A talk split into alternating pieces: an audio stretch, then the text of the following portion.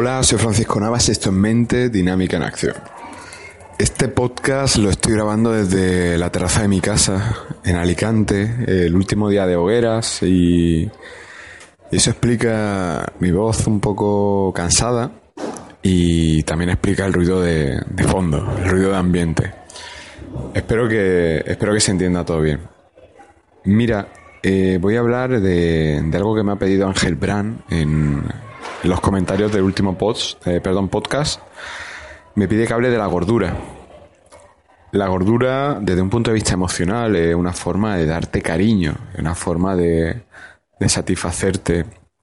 Si en vez de tratarse de ti se tratara de otra persona, la gordura es dar una caricia a alguien que, que sientes que está triste. Lo que pasa que en este caso es una caricia que te da a ti mismo, es una forma de consuelo y te la da en forma de alimento.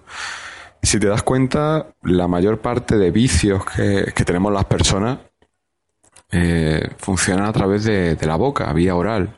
Fumar, beber, comer. La mayor parte de conductas que, acaban en vicios son comportamientos que de un modo eh, moderado son saludables, incluso necesarios para la vida, como la comida, como la bebida, como el agua, pero de un modo no moderado se convierten en, en un hábito, en una dependencia.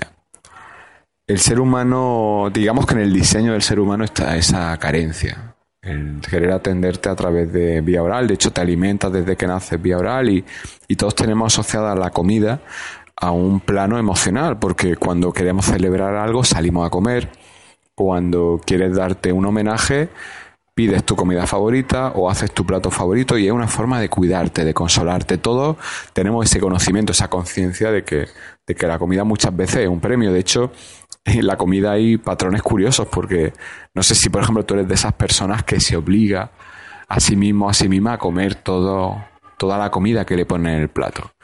La forma más fácil de hacer eso es dejarte lo mejor del plato para el final. Por ejemplo, si estás comiendo un huevo frito y tu parte favorita es la yema, te comes toda la clara y dejas la yema para el final. De modo que aunque no tengas ganas, aunque te quedes saciado antes de terminar tu plato, te obligas a ti mismo, a ti misma, a comer ese plato completo.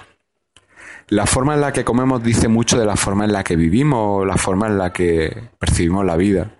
Hay desde personas que comen de un modo desesperado porque creen, porque viven la vida de un modo agitado, desesperado, siempre yendo de un punto a otro sin pararse a detenerse, que eso se traduce en su alimentación.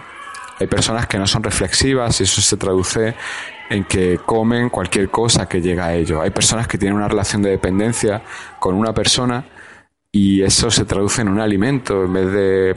A veces sustituyen una persona por la que sientan debilidad, una pareja con la que tienen una relación de dependencia, la sustituyen por un alimento, generalmente chocolate, ¿no?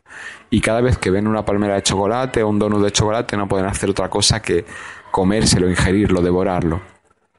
Al final, el, comer es un reflejo de nuestro comportamiento y nuestro comportamiento parte de nuestras creencias.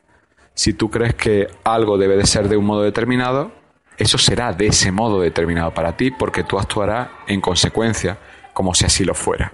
Por tanto, vemos como igual que tú no naces queriendo fumar, tampoco naces teniendo una debilidad por un determinado alimento y tampoco naces con una predisposición a coger determinado peso en una época de tu vida en la que te ¿Te está gustando este episodio? Hazte fan desde el botón apoyar del podcast de Nivos. Elige tu aportación y podrás escuchar este y el resto de sus episodios extra. Además, ayudarás a su productor a seguir creando contenido con la misma pasión y dedicación.